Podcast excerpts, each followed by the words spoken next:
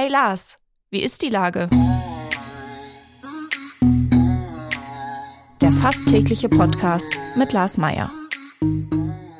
Wie ist die Lage? Unser fast täglicher Podcast in Kooperation mit der Hamburger Morgenpost, der Gute-Leute-Fabrik und Ahoi Radio spürt tagesaktuellen Fragen nach. Mein Name ist Lars Meier und ich rufe fast täglich gute Leute aus Hamburg an. Unser Werbepartner, der das diese Woche möglich macht, ist Next Media Hamburg. Next Media Hamburg ist die erste Anlaufstelle und Innovationsförderung für alle Unternehmen der Hamburger Medien- und Digitalbranche. Eure digitalen Geschäftsmodelle fördert Next Media unter anderem mit einem Startup-Inkubator, diversen Wissens- und Austauschevents und dem neu eröffneten Community-Raum Space in der Speicherstadt.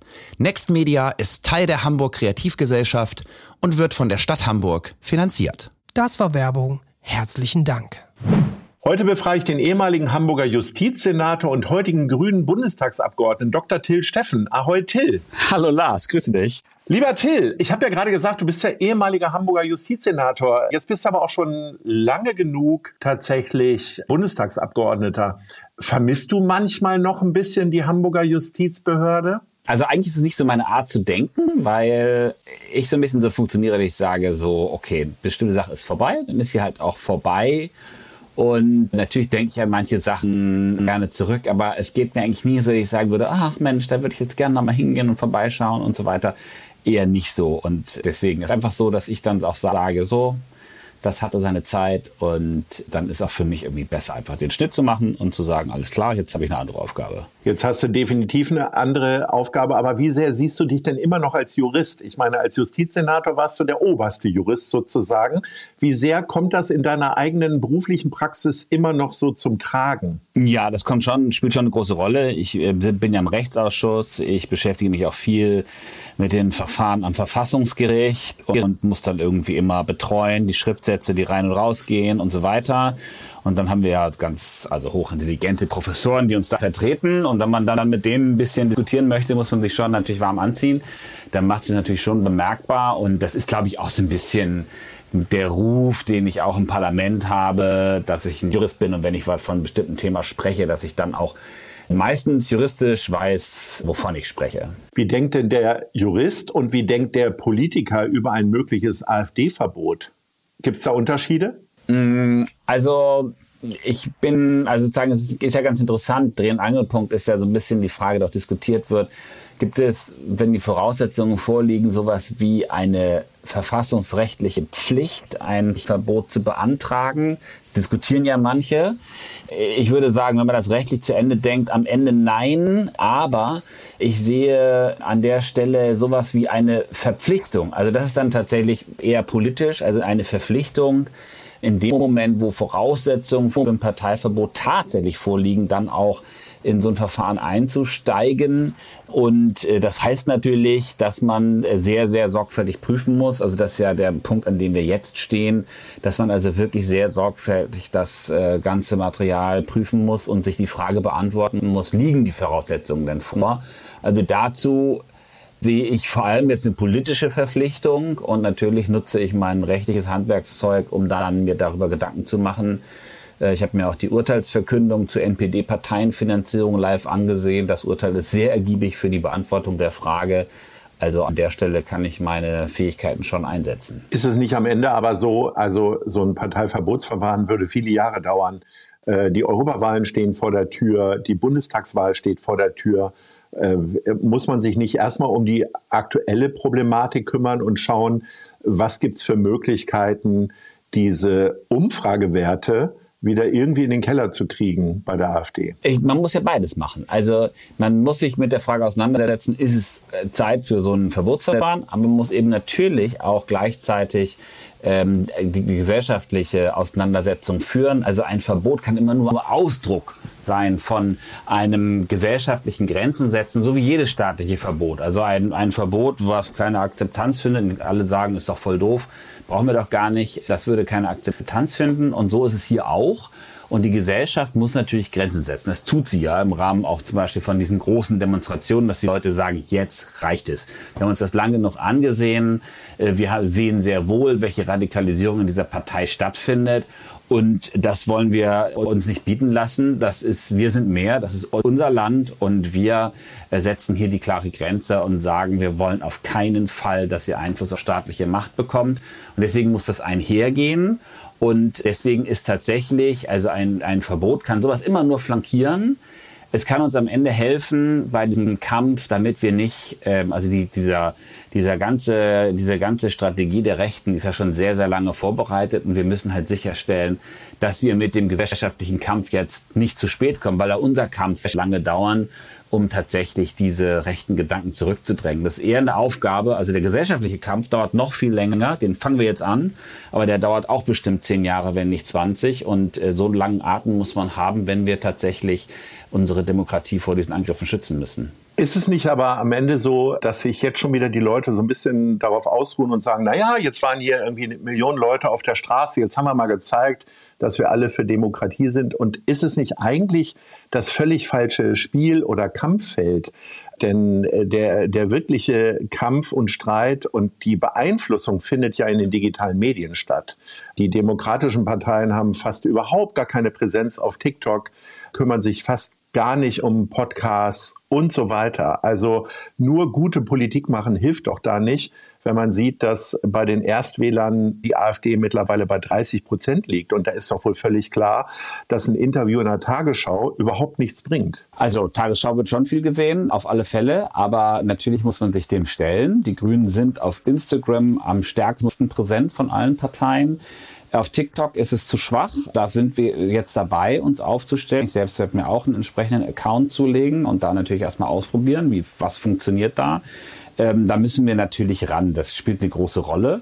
Ähm, aber ich glaube, man darf überhaupt nicht unterschätzen, wie wichtig das ist, tatsächlich auch so eine Öffentlichkeit herzustellen, über solche Demonstrationen, weil das natürlich auch tatsächlich eine ganz klare Orientierung gibt, also wo die Mehrheit steht, weil man sich natürlich in diesen Echokammern von sozialen Medien plötzlich irgendwie eine ganz andere Normalität auch einbilden kann. Und das zu spiegeln und zu sagen, die Mehrheit steht an einer ganz anderen Stelle und ähm, dann denk mal drüber nach, wenn du immer Hoss und Hopf hörst, warum du da irgendwie so komische Ideen hast ähm, dann denk mal drüber nach, was die da so erzählen. Das ist, glaube ich, ein wichtiger Anstoß, der auch durch diese gesellschaftliche Bewegung gesetzt wird.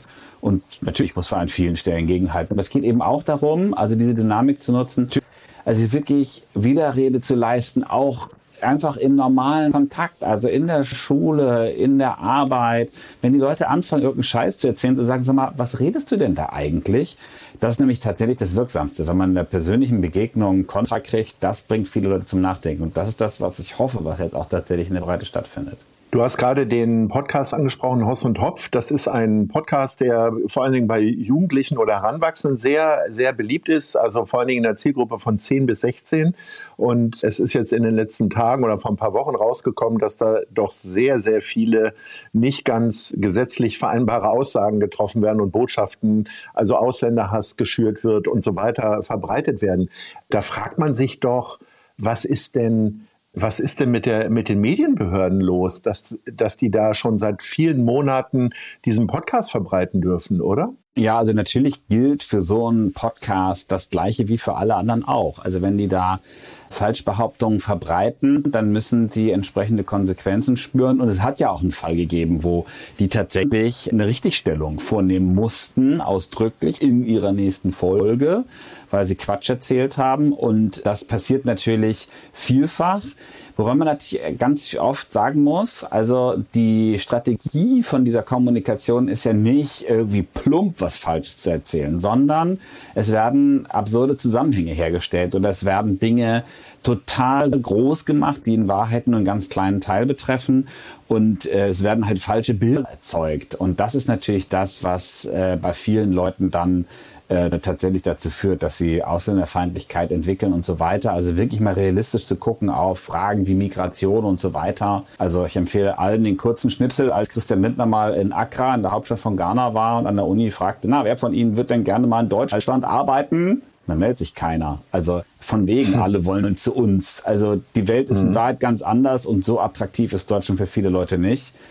Ähm, und ähm, gerade bei Leuten, die gut qualifiziert sind, die haben keinen Bock auf Rassismus. Und das ist das, was man hier alltäglich erlebt. Ja? Und da muss man wirklich gegenhalten. Und wenn wir uns gut aufstellen wollen für die Zukunft, dann ist das einfach ein ganz wichtiges Thema. Es vergeht ja kein Gespräch hier in dieser Gesprächsreihe mit Leuten, die in Berlin wirken, wie sie denn diese ganzen Streitereien in der Regierungskoalition vergehen. Also daher auch an dich die Frage, vermisst du manchmal dann doch die Senatsarbeit, wo es alles ein bisschen friedlich war, wo vielleicht höchstens Jens Kerstan mit Peter Tschentscher oder Olaf Scholz damals noch äh, rumgestritten hat? Oder wie siehst du da gerade die Lage in der Regierungskoalition? Also im Hamburger Senat wird ja auch gestritten. Das war ja auch zu den Zeiten, als ich da Mitglied war. Aber wir hatten Wege, das vernünftig miteinander auszutragen und dann auch gefundene Ergebnisse gemeinsam zu tragen. Und das ist tatsächlich etwas, was eine Stärke dieser Hamburger Regierung ist. Es gelingt ja zum Beispiel in Schleswig-Holstein auch gut. Und das ist einfach auch ein Punkt. Also man, klar gehört dazu, wenn so unterschiedliche Parteien miteinander regieren, wie SPD, FDP und Grüne, dass das in der Sache schwer ist. Aber was eben dann schon fehlt, ist, dass gefundene Ergebnisse dann auch tragen. Und das ist schon ganz schön anstrengend in dieser Koalition.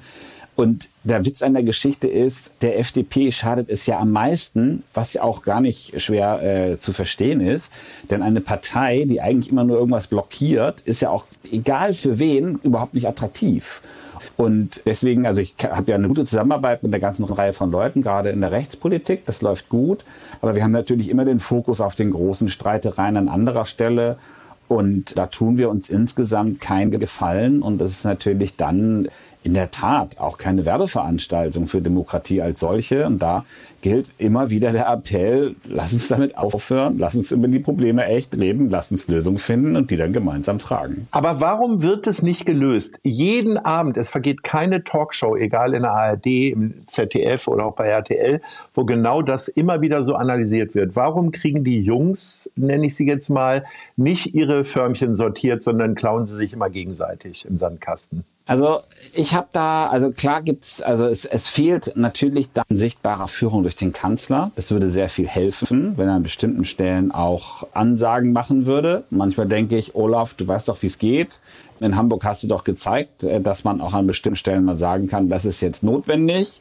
Und das fehlt ein bisschen. Und dann haben wir in der Tat äh, eine FDP, die einfach gar nicht weiß, wo sie hin will, weil sie tatsächlich ideologisch in zwei Hälften gespalten ist und sich da nie, das nie kehrt, also nie eine programmatische Klärung herbeiführt und deswegen immer wieder sich selbst auch zerreibt in diesem Richtungskampf. Den tragen sie dann nach außen aus.